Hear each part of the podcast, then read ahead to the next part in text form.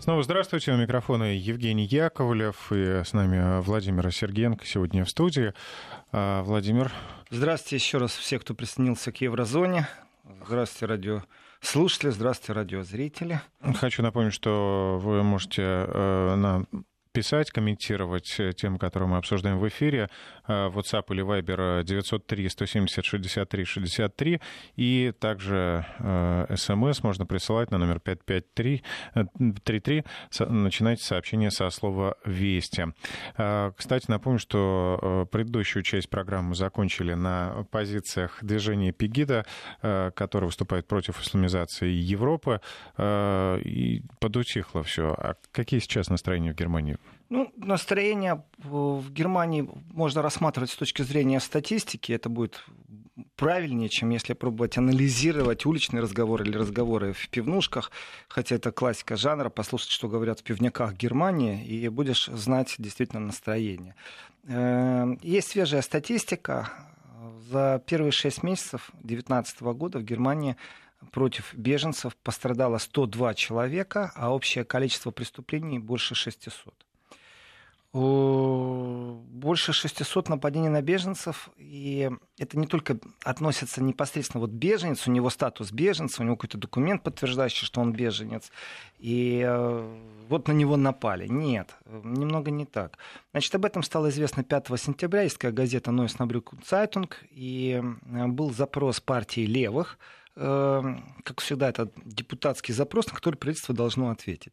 То есть это абсолютно проверенная информация, это не как-то там какие-то опросы или еще что-то. И правительство Германии ответило на запрос фракции левой партии, соответственно, это напечатал Neue Osnabrücker Zeitung. Значит, здесь несколько э, видов. Это и оскорбление, ну, вроде, знаете, оскорбление, давайте так, это без рукоприкладства, неприятно. Почему ну, это может этого... быть выражение «понаехали» тут? Э, наехали, ну хорошо, наехали, понаехали, но оскорбление не является каким-то фактом, из-за которого полиция приедет и будет сейчас, вот, знаете, акты составлять и вносить в регистр преступления и возбуждение уголовного дела. Другое дело разжигание ненависти. Это уже совсем другое дело. И если связано оскорбление разжигание ненависти, то это не так, что стоит какой-то беженец, у него есть какой-то документ, что он беженец, такой весь он бедный, несчастный, а напротив стоит кто-то и разжигает ненависть к нему, давайте вот мы там их сожжем или уничтожим или утопим. Нет, это совсем другая вещь. Это политическая, на самом деле, составляющая. Это когда идет э, предвыборная борьба, например, Э, есть встреча с избирателями, стоит маленькая трибуна, и кто-то с трибуны начинает призывать к чему-то, его слова интерпретируются, есть обращение в прокуратуру, есть видео-аудиозапись, и его слова имеют признак разжигания розни. Такие моменты, и именно там звучат оскорбления, то есть это не уличная бытовая ссора, это именно вот на таком уровне. Очень часто э, вину приписывают альтернативе для Германии, не стесняюсь этого говорить, э, потому что многие думают, что альтернатива это что-то новое, плохое или хорошее. Нет, это действительно э, такой большой компот, в котором есть и вишни, и косточки. Еще и мухи прилетают на этот компот, в принципе, на это движение. И э, под эгидой альтернативы для Германии зачастую выступают люди, которые, э, ну, скажем так, я не смогу расценить, пусть этим занимается прокуратура, была ненависть или не было ненависти, было разжигание или не было разжигания. И есть огромное количество людей, которые считают любые слова альтернативой, она прям откусывается постоянно, э, что был непосредственный призыв к активным действиям, например, против беженцев, или было непосредственно оскорбление. Они говорят, нет, мы не оскорбляли, мы сравнивали. Вот как я сейчас только что сравнил э, с компотом, с мухами, тоже можно меня привлечь за то, что я кого-то с мухами сравнил. Вот примерно в таком духе. Поэтому эта статистика отражает не просто оскорбление и разжигание, а, в принципе, определенное политическое ображение. Пошли дальше. Э, значит, э, опасные телесные повреждения, поджоги общежитий, в результате пострадало 102 человека, в том числе 7 детей. Каждый этот случай полиция оценила как случай политически мотивированных преступлений. То есть на основании э, межнациональной розни, на основании подстрекательства, именно политического подстрекательства, преступления правого толка. И речь идет в частности о 60 нападениях. Э, и еще раз, 600 – это общее количество преступлений зарегистрированных, это значит, что есть следствие И теперь просто отнимаем 60 нападений на общежитие. Представляете, сколько остальных э, дел возбуждено по оскорблению и розни. Это значит, действительно, политические атаки идут.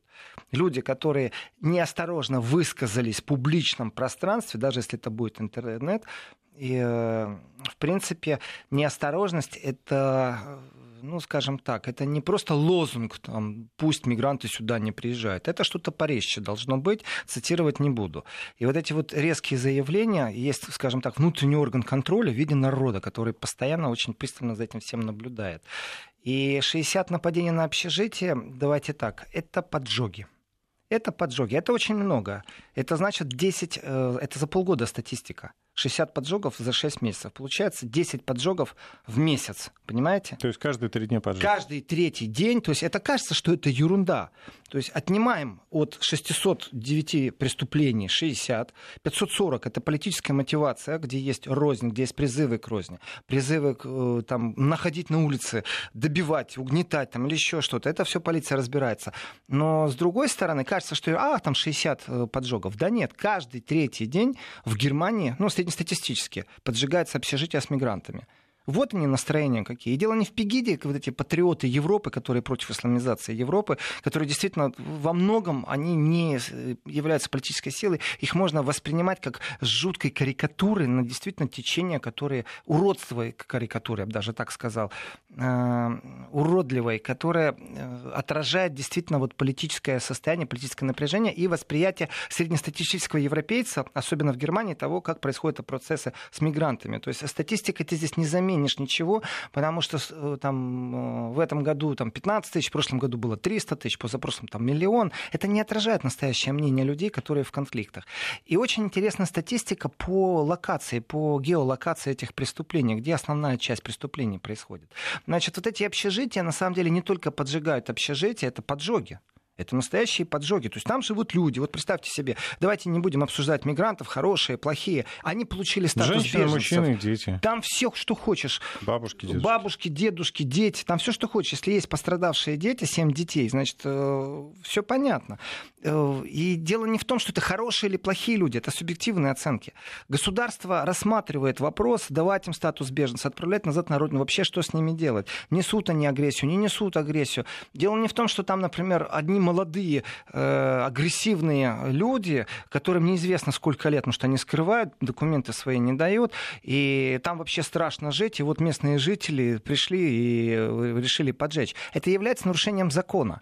Государство не справляется с тем, чтобы дать гарантию безопасности жителям, точно так же жители нарушают закон. Это не связаны между собой вещи. И в этом отношении поджоги, ну, это худшее, что можно э, происходить, потому что представьте себе, что вот не дай бог возьмите, переложите это все на себя, что вы куда-то добрались, убежали от войны. И местные жители, которые протестуют, не просто там вышли под окна мэрии, э, вышли на какую-то демонстрацию, пусть там с барабаном, пусть там смешно каждый понедельник, э, а они решили другим методом бороться с вашим присутствием. Вы от войны убежали, и дом, в который вам предоставили, чтобы вы там жили, взяли и подожгли. То есть люди выпрыгивают в окна. Это не, не так все смешно. Это не просто там дверь обожгли, это поджог, настоящий поджог. И это покушение на убийство когда идет поджог общежития, в котором живут беженцы, это покушение на убийство. Так вот, вот за этой всей статистикой, если э, с начала года за 6 месяцев 60 преступлений, то есть 10 э, в месяц, это значит каждый третий день в Германии происходит покушение на убийство, притом массовое. Э, полиция считает, что все это политически мотивировано. Полиция считает, что это все э, преступление правого толка. Ну, так полиция считает. Немцы считают, что они э, в связи с тем, что полиция не справляется с ситуацией, которую вот эти вот свежеприбывшие беженцы принесли с собой, э, страхи, э, страхи не просто, там, знаете, идет блондинка, и она привыкла всегда ходить по этой улице в это время, и она ходит в юбке той длины, в которой считает нужным, а тут появились э, беженцы, и произошло что-то, и теперь и вот взбунтовавшийся народ пришел и начал как-то э, отстаивать свои права. Не, все по-другому. Э, вот эти общежития, которые поджигаются, те конфликты, которые нам есть, каждый раз нужно рассматривать, где это находится. Иногда это настолько вне города, И они еще и сами себя поджигают. Они же покупают там дешевые электроплиты, чтобы еду готовить. Они тоже сами себя тоже иногда э, э, вот этими дешевыми плитами, розетками, потому что э, ну, их всунули в эти дешевые дома, в которых ремонт сделан тяп-ляп или вообще не сделан только под э, этих мигрантов. Кто-то деньги просто зарабатывает. Там регулярно что-то горит. Но именно поджоги. Каждый третий день в Германии поджог. И полиция это классифицирует, это не я, полиция классифицирует э, это как политически мотивированное преступление. Если честно, это жуть. Но не забываем, есть еще и организации, которые занимаются тем, что способствуют, помогают беженцам себя адаптировать, найти себя. Организации, которые пробуют языку обучить, объясняют правила поведения. Не так просто, вы знаете, э, приехать в страну, язык, который не понимаешь, например, прийти к врачу. Э, как правильно э, взять жилье в аренду. Есть организации, которые тоже, кстати, это не бесплатно. Они, хотя и НКО, эти организации, некоммерческие, но тем не менее они зарабатывают. Эм, на вот этой интеграции, на том, как они работу предоставляют, как работу искать, как заполнить формуляры, как правильно в суд обратиться, если тебя вдруг из страны хотят выдворить. И в этом отношении есть огромное количество сопутствующих организаций, они как пиявки. Есть те, кто искренне и честно помогают, но есть огромное количество пиявок, для которых это все бизнес. Э, в рамках журналистского расследования как-то дошло до посещения э, адвоката, который гарантировал э, стопроцентно, что вы сможете остаться в Германии. То есть, То, вам, будет вам предоставлен, статус беженца. Да, вам будет предоставлен э, именно этот статус. При входе в его контору стояла очередь, ну, человек 40, наверное, этих беженцев, и видно было, что это не немцы абсолютно, по разным признакам, что это беженцы, это было видно. Э, заходя внутрь, машина секретарей, которые говорили, он обязательно с вами поговорит. И, э, в принципе, за консультацию 200 евро. Он не может этого гарантировать. Э, он может гарантировать только подачу определенных исков, заполнение формуляров, а гарантию он не может гарантировать. Что он и делал, он не гарантировал. А где, же, берутся, где, же, где же эти люди берут такие деньги, достаточно для них большие? Ну, они же берут деньги иногда зачастую, чтобы добраться до Европы. Там действительно закладывают дома, э, люди в рабство уходят, работают по пять лет, накапливают сумму для того, чтобы один приехал, потом будет помогать всей семье или по одному выдергивать. Существует огромное количество мифов, и об этом часто говорят, что нужно нужно разрушать мифы того, что ты добрался до Европы, и вот твоя жизнь, все, она в раю. Э, и именно на информационном поле нужно вести разъяснительную беседу, но не в Германии, там не во Франции, не в Австрии, а именно в том месте, откуда едут беженцы. Афганистан, Иран, Пакистан, Африка. Э, ну, это разговоры, но это тоже государство уже выделяет деньги. Так вот, э, мошенническим являлся не адвокат, а структура, которую он сделал, и НКО, которая вроде бы как говорила, что мы вот обязательно вам поможем пусть им занимаются органы, а вот с точки зрения атак, давайте так, 42 атаки против частных лиц и организаций, помогающих беженцам. Это говорит, я бы так сказал, о структурном подходе. Если каждый третий день поджигают в Германии общежития с беженцами, ну, среднестатистически, конечно, то точно так же нападение, это примерно так же, такое же количество нападений. Ну, пусть не раз в три дня, но раз в неделю точно нападают на организации, которые помогают беженцам э, подпольно, вне закона. Ну вот оно ощущение беженцев. Э, изменится ли что-то? Не думаю. Да, а вот такой вопрос, как мигранты сами сейчас себя ведут, э, пребывая в Германии. Снизился ли вот этот градус напряжения? Ну, дискуссия, как бы я сейчас ее закрою, дам еще статистику по геолокации, где больше преступлений, но, в принципе, Мигранты себя ведут так, как всегда они себя вели, ни больше, ни меньше. Другое дело, что с точки зрения статистики, вот личных наблюдений, там, журналистских наблюдений, э, интернет, э, сообщество, как описывает то, что происходит, чем недовольны, и статистика. Статистика зачастую при преступлении пробует э, не сообщать журналистам и обществу идентичность преступника. А, и эта дискуссия такая, то политическая, то она слабеет, то совсем утухнет, то снова она возникает, э, что полиция не дает э, идентификации по, например, расовому или национальному признаку преступника или потенциального преступника. Ну, решения суда нету, преступление есть, процесс между задержанием и судом, он будет длиться. Иногда год, иногда полгода, иногда предварительное заключение, иногда его нет предварительного заключения. Но вот есть преступный деликт, и в этом преступном деликте максимально избегают указывать э, национальный или расовый признак. Насколько это правильно здесь и сейчас, насколько эта дискуссия должна быть публичная или именно только в рамках права, это тяжелый разговор. И, ну, скажем так, некоторые ультраправые Э, ну, в рамках э, правосудия, то есть они не нарушая закон, но тем не менее их можно отнести к ультраправому крылу политического ландшафта, э, призывают к тому, чтобы каждый раз сообщали принадлежность или там корни. Ну, не может Мухаммед Аль-Ир Бен быть коренным немцем, и просьба об этом сообщать, а не писать, что господин М совершил это преступление. Эта дискуссия регулярно звучит. Точно так же в ответ говорят, вы знаете, тогда сообщайте количество изнасилований со стороны э, немцев, которые происходят. И тогда давайте там введем понятие действительно биодойч, ну то есть этнически чистый немец, который является практически оскорблением биодойч.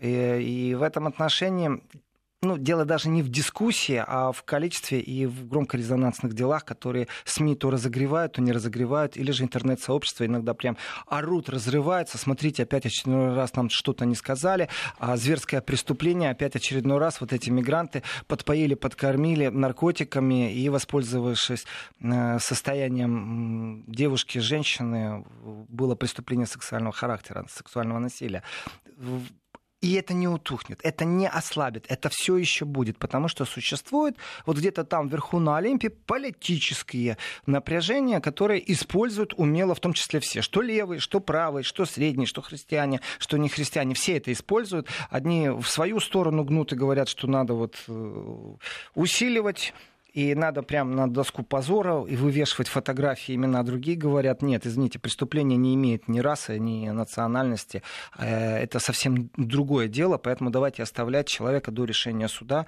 э, все-таки анонимным. И так, и так есть. Значит, статистика обещанная. Значит, по преступлениям в сфере беженцев э, федеральная земля Бранденбург, Бранденбург, чтобы понятно было, это все, что вокруг Берлина, это Потсдам, земля Бранденбург лидирует 160 преступлений. Вот она, Восточная Германия. За ней идет Баттен-Вюртемберг, потом 62 Нижняя Саксония и Саксония, 58-56 соответственно. То есть, если посмотреть на карту Германии, Восточная Германия не воспринимает беженцев как инородное тело. Плевать они хотели на понятие толерантность, плевать они хотели на мультикультурализм. Э, по количеству преступлений э, статистика говорит сама за себя. Так что э, именно в этом и есть отражение, в том числе и прошедших выборов в Саксонии и Бранденбурге, почему альтернатива для Германии на втором месте, потому что она просто не боится этих острых тем, не боится и лоббирует интересы именно тех, кто не за чистоту расы, а кто за открытый разговор по поводу проблемы которые беженцы принесли. И в этом отношении пегиды, конечно, этих вот патриотов Европы против исламизации Европы, их, конечно, просто нету. Они сатирически ничтожны, вот так я скажу. Закрываю тему с э, э, беженцами, э, с мигрантами. Видите, один вопрос, а как долго звучит. И хочу перейти к другой теме, которая ну, скажем так, не тревожно, но очень специфически обсудить ее просто нужно и важно. А, дело в том, что председатель Бундестага, это Вольфганг Шойбле, э, вдруг ни с того ни с сего, это один из китов э, политического ландшафта Германии – именно из китов таких, знаете, опорных. Вот как э, если рисовать планету Земля, которая там черепаха, три кита в океане времени э, и Вселенной, то вот точно так же Шойбле является, конечно же, китом э, немецкой политики. То есть Меркель есть как один кит, так и э, Меркель кит, безусловно. И один из китов это не тот, кто по коалиции проходит. Там все-таки три партии по коалиции в правительстве. Один из китов политики Германии это, конечно, Шойбле. Это один из уважаемейших, авторитетнейших глыб современного политического ландшафта Германии. Так вот, Шойбле, он является председателем Бундестага. То есть, ну, давайте так, председатель Бундестага это, э, вот как можно перевести это на сравнение с Россией. Нет же понятия президента Думы. Есть понятие спикер, спикера ну, Думы. Спикер, да. Вот в должность Германии спикер Думы, значит, это точно так же альтернативно председатель Бундестага. Э, это всегда сильная личность. Тот, кто э, рулит в парламенте.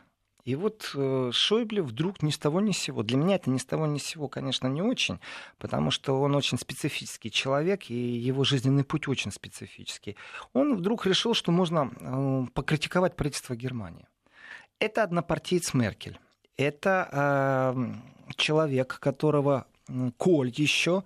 Ведь Меркель это девочка Коля ну, ее так называли. Это сегодня она бабушка или мути, мамочка э, всей демократии Германии, а на самом деле это была девочка Коля. За ней долгое время было закреплено именно это имя девочка Коля. Так вот, Коль на самом-то деле не Меркель видел канцлером Германии. Коль видел Шойбле, канцлером Германии.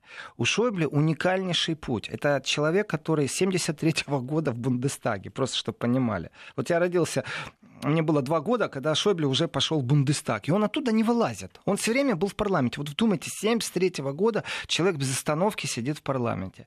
Так вот, он решил, что нужно покритиковать правительство в связи с Северным потоком-2. Вот поэтому это уникальность. То, что он критикует, то, что он иногда говорит что-то, что там много кто ни с кем не, не согласны с ним, но э, критика правительства Германии от одного из э, вернейших и преданнейших однопартийцев, то есть э, э сколько времени э, он провел в Христианско-демократическом союзе, Меркель столько не провела.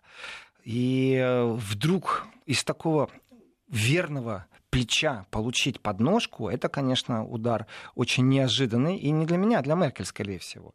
Значит, э, конкретно Шойбле решил в связи со строительством э, Северного потока-2 сказать, что это интервью вчера вышло, что переступать через мнение наших восточных соседей, не относиться к лучшим аспектам немецкой политики, это во многом разрушило доверие абсолютно дипломатическая фраза в его стиле. Это его стиль так общаться. Витиевато, не отвечать на вопросы. Э, не просто этот типичный политический стиль. У него есть его собственный стиль. Сейчас я расскажу об этом. И э, переступать через мнение наших восточных соседей, вот глагол, переступать через мнение восточных соседей. Восточный сосед Германии, один из, это Польша. Ну, есть еще Чехия, есть еще и Польша.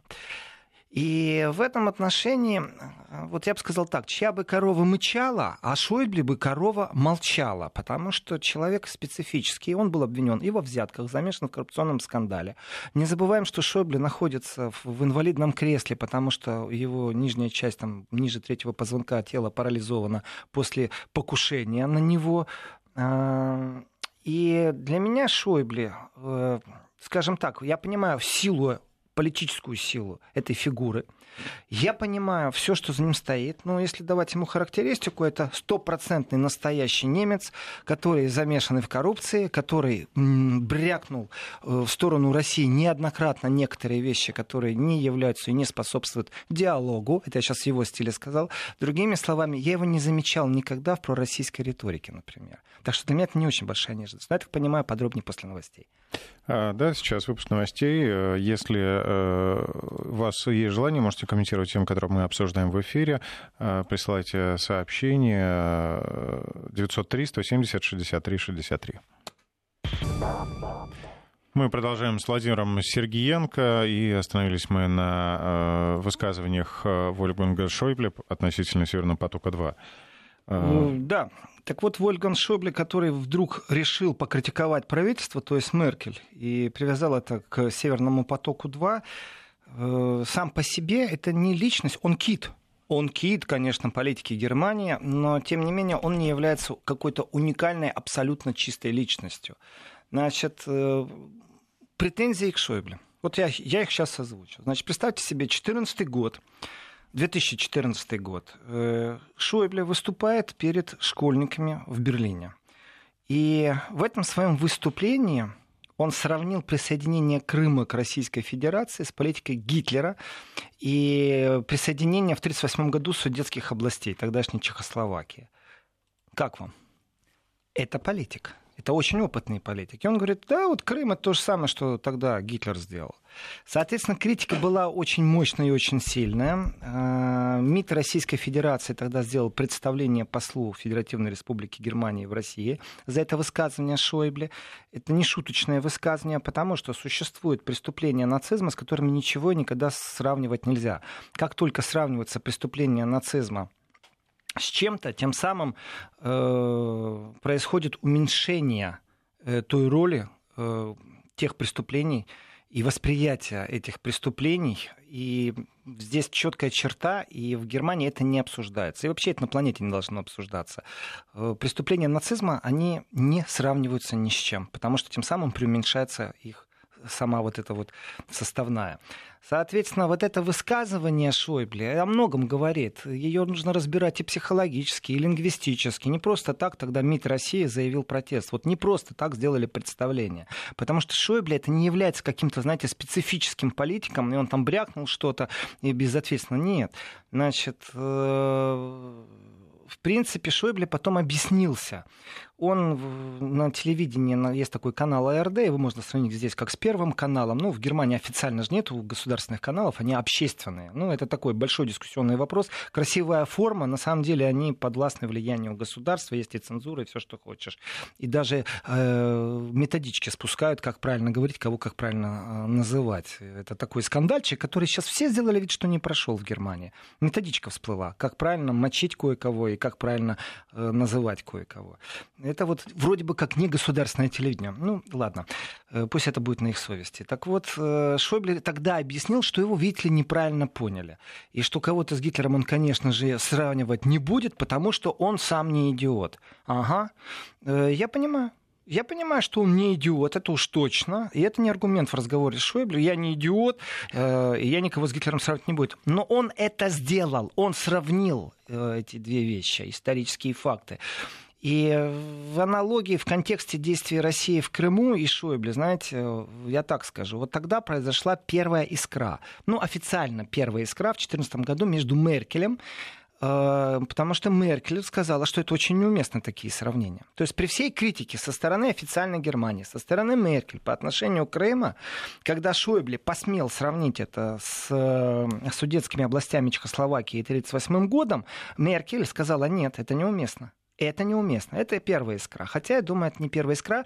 И в тот момент министром иностранных дел Германии был Штайнмайер, то есть действующий президент сегодня Германии. Он тоже дистанцировался, сказал, что это неправильно. Но такие сравнения это неправильно. То есть Шойбле остался сам по себе, и все, что он смог на телевидении сказать, я же не идиот, чтобы сравнивать с Гитлером. Но, тем не менее, ты с Гитлером не сравнивал, ты сравнивал другие процессы.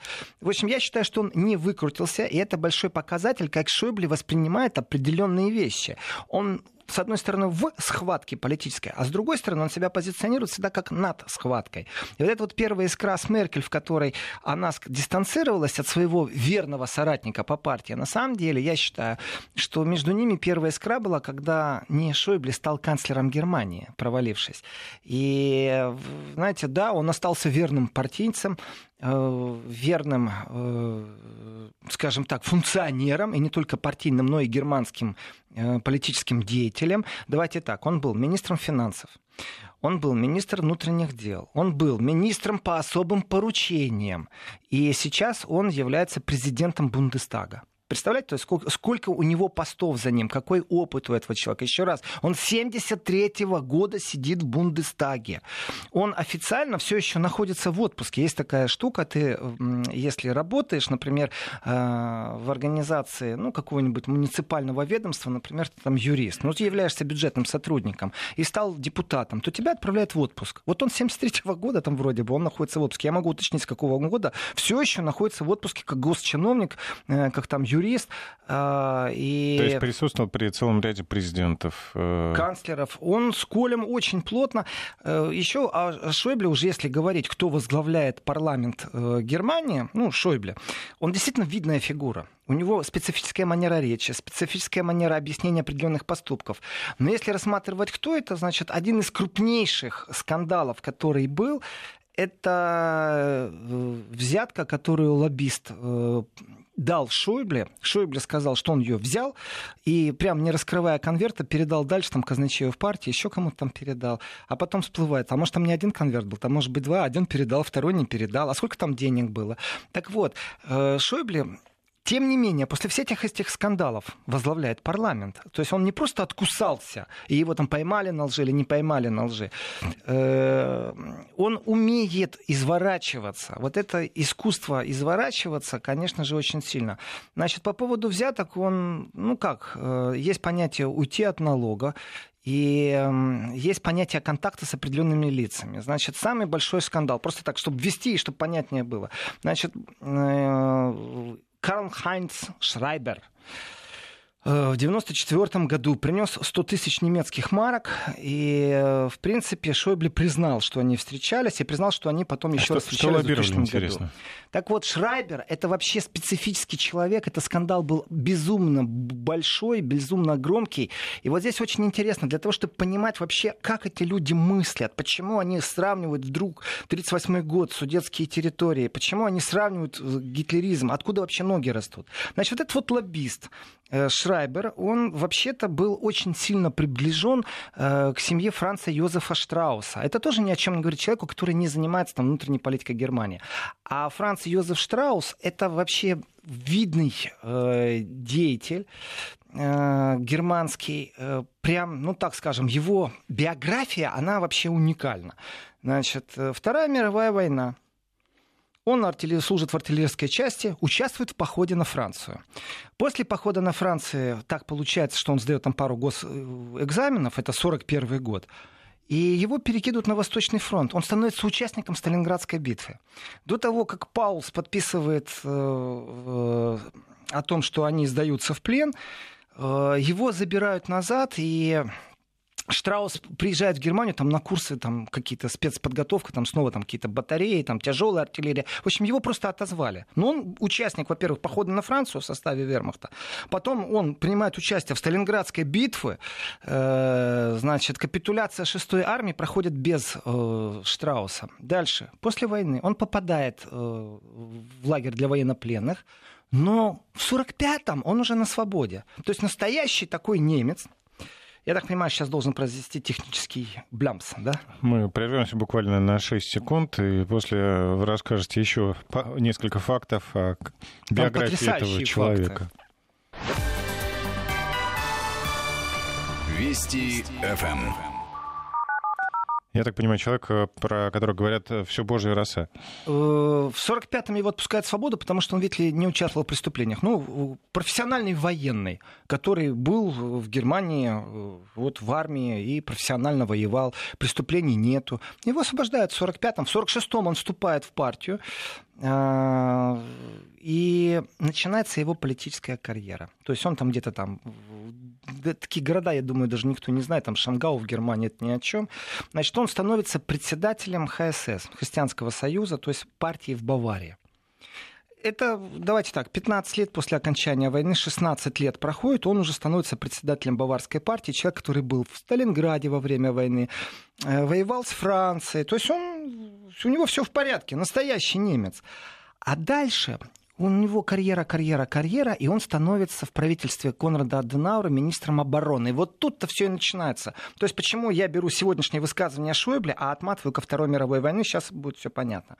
Значит, Шойбле, которому не нравится Северный поток-2, потому что нужно слушаться восточных соседей, не знаю, с каких пор Шойбле Польшу хочет слушать. Вот честно говорю, президент Бундестага. Но я знаю, что вот как эти все корни, как это все взаимосвязано.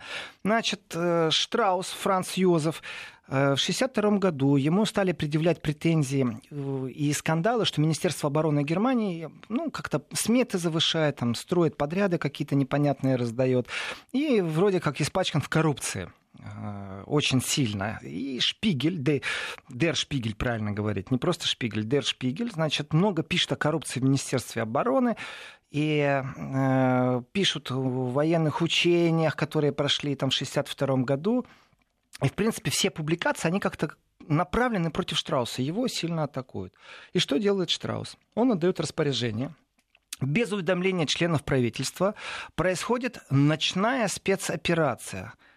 Штраус, министр обороны, смог организовать спецоперацию, когда ночью стали обыскивать Шпигель, журнал Шпигель принципе, э, что делает еще Штраус? Он как министр обороны лично обращается. То есть, представляете, да, министр обороны отдает приказ, чтобы ночью произвели обыск. Но это разные функции. Вот Министерство обороны, вот Министерство внутренних дел, вот вам прокуратура, вот вам Министерство юстиции. Министр обороны не может некоторые вещи делать. Например, э, ночью обыскивать журналы. Ну, как-то организовать этот процесс. Дальше он звонит в Испанию, испанской полиции, говорит, арестуйте вот этого э, журналиста, который в прессе в Шпигеле против меня там пишет. И начинает давить. Министр обороны Германии звонит в Испанию сам лично и ночью обыскивает. Представляете, что там творилось в этот момент? А почему? Потому что коррупция зашкаливала. И Штраус, э, ну, по крайней мере, так пишет Шпигель, Штраус э, попадает под такой огонь. Шпигель включилась солидарность журналистская. В общем, в прессе начинают этого Штрауса уничтожать полностью, этого министра обороны. И общественное мнение так было сформировано, что они были не на стороне Штрауса. Он не смог, вот простое слово, отбрехаться. Он не смог вот как-то отойти от этих претензий, которые мы выставляли, плюс вот это вот его шашкой разрубить наголо. Он же военный, он же был на Сталинградской битве, он же принимал участие в походе во Францию, понимаете? И ночью журналисты какие-то там его в коррупции обвиняют, министра обороны. Но он отдал этот приказ, сам звонил, добивался, чтобы журналисты арестовали, у него ничего не получилось, и разразился правительственный кризис.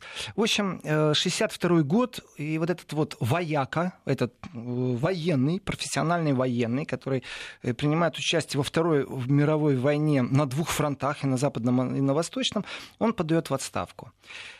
Значит, но при этом Против журнала он подает в суд, все длится очень долго, э, журнал откусывается, Шпигель противостоит, значит, э, он очень хотел посадить этого журналиста, очень хотел. Но скандал с Штраусом, он связан именно с коррупцией и с понятием лоббизма. И вот человек, который был приближен к Штраусу, к его семье, там по наследству передавалось. Его дети известны как лоббисты, дети Штрауса. То есть у него семья, там претензий к этой семье очень много по поводу Смита, строек и прочего. Значит, и вот э, Штрауса практически оправдали, не смогли ему ничего доказать. Э, там он уходит в оппозицию, он, но он остается в политике. Он остается в политике. И этот Штраус выступал политически. Это была яркая личность. Представляете, вот ночью спецоперация, министр обороны атакует одно из самых крупных э, СМИ в стране. Это Западная Германия, это страны Варшавского договора, это холодная война. И вот есть такой министр обороны Рубака, который шашку выскочил, вытащил из ножен и против там журналистов пошел. Э, громкий скандал, огромнейший скандал. И эта фигура, она влияет на политику. И один из векторов, которых он очень сильно э, в своей политической жизни вел, это ни в коем случае нельзя вести переговоры с Германской Демократической Республикой, потому что тем самым мы окончательно потеряем территорию. Восточной Германии. Нельзя новую политику, которую Германия ведет, то есть дипломатические отношения между Восточной и Западной Германией. Э, Штраус, в принципе, добрался, сам за рулем самолета был за штурвалом самолета добрался даже до СССР э, во времена Горбачева. Так вот, он был абсолютно против и выступал на жестких позициях о признании ГДР. Он был, грубо говоря, такой убежденный воспитанный временами вермахта, антисоветчик, антивосточник. И вот вокруг него вьется человек, который занимается лоббизмом военным. И вот этот человек, который очень плотное отношение имеет к семье Штрауса. То есть, понимаете, да, это клок, э, такой клубок э, убежденных людей, идеологических, философских, такие настоящие немцы, но не немцы 70-х, не немцы 80-х, не немцы 90-х, когда Германия объединялась. Это немцы, которые принимали участие на Западном э, и немцы на Восточном фронте. Да, это немцы 40-х. Вот какой он немец убежденный был. Поэтому он не признавал ГДР. Это его было направление политической деятельности. Он очень сильный след оставил Штраус в ну, политической можно сказать, жизни. Что он такой националист? И вот, ну, ну они правильно говорят, отстаивал национальные интересы. Но я считаю, что вместо, вместо а, слова национальный интерес можно смело говорить, что это представитель умеренных сил сороковых Германии. Вот так вот. То есть э, все-таки по суду ему ничего не доказали. Это очень награжденный человек. Э, хотя ушел он на пенсию вроде как обер-лейтенантом.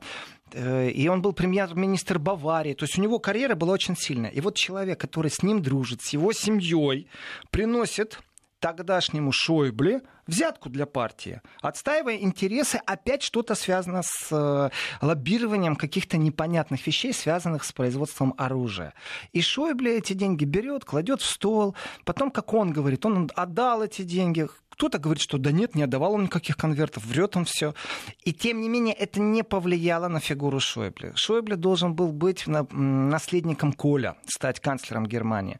И вот этот политик, который смог выкрутиться из прямолинейной взятки, остался в политике, был э, министром и по особым поручениям, и министр внутренних дел. Сегодня это э, председатель, э, спикер парламента Германии, который называется президент Бундестага. И вот его заявление о том, что Северный поток-2 э, это то же самое, что приступить через мнение наших восточных соседей, это, если честно, подножка Меркель очень сильная подножка Меркель из очень неожиданного места. А, я не знаю, с кем там разрушено доверие в Европе а, и что подразумевал Шойбле. Интервью большое. Э, я могу быть с ним лично не согласен. Дальше э, он продолжает вот в своем типично политическом э, стиле, когда невозможно ухватить его за высказывание. Ну, потому что вот он также говорит, что критикует критиков Северного потока. То есть он в то же время говорит, ну да, что... с общеевропейской, опять же, цитата, с общеевропейской точки зрения саботировать этот проект окольными путями не является разумным решением. Вот эти вот витиеватые выражения, свойственные для президента Бундестага, говорят о том, что он, конечно, э, готов рассуждать и размышлять. И вот он против критиков, но на самом деле неправильно было с восточными своими соседями не посоветоваться. Вот у меня вопрос господину э, президенту Бундестага. Уважаемый Вольгат Шойбле, и, конечно, ваш опыт в Бундестаге, он потрясающий, уникальный. Вы действительно считаете, что Германия должна была посоветоваться с Польшей э, при строительстве, э, при заключении контрактов на Северный поток-2? А не может ли такой связки быть э, с американским сжиженным газом. Правильно. Абсолютно правильно.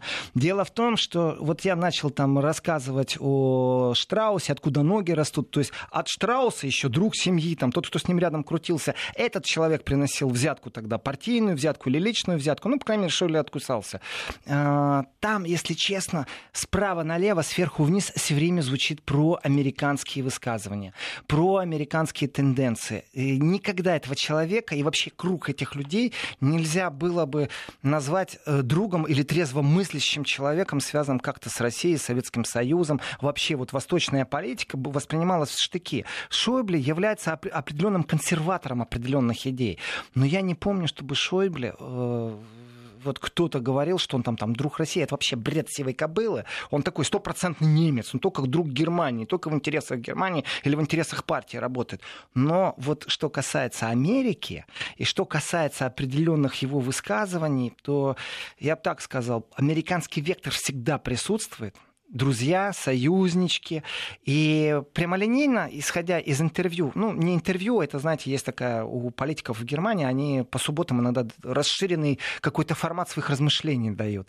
А, я могу сказать, да, Евгений, вы правы. Уж где-то, где-то так прямолинейно не видно, но запах американского сжиженного газа присутствует, притом ярко выражено. Э, и я так понимаю, что даже еще газа не было, а они уже были проамериканцами. Так что э, критика со стороны Шойбле — это однозначно атака на Меркель, это однозначно подножка Меркель, это отсутствие солидарности в правящей партии. Пусть они сами между собой разберутся, а Северный поток-2 будет достроен. Как мы глубоко копнули. Спасибо. Я напомню, что в студии сегодня был Владимир э, Сергиенко, писатель и публицист, автор и ведущий программы «Еврозона». До встречи в следующую среду. До встречи.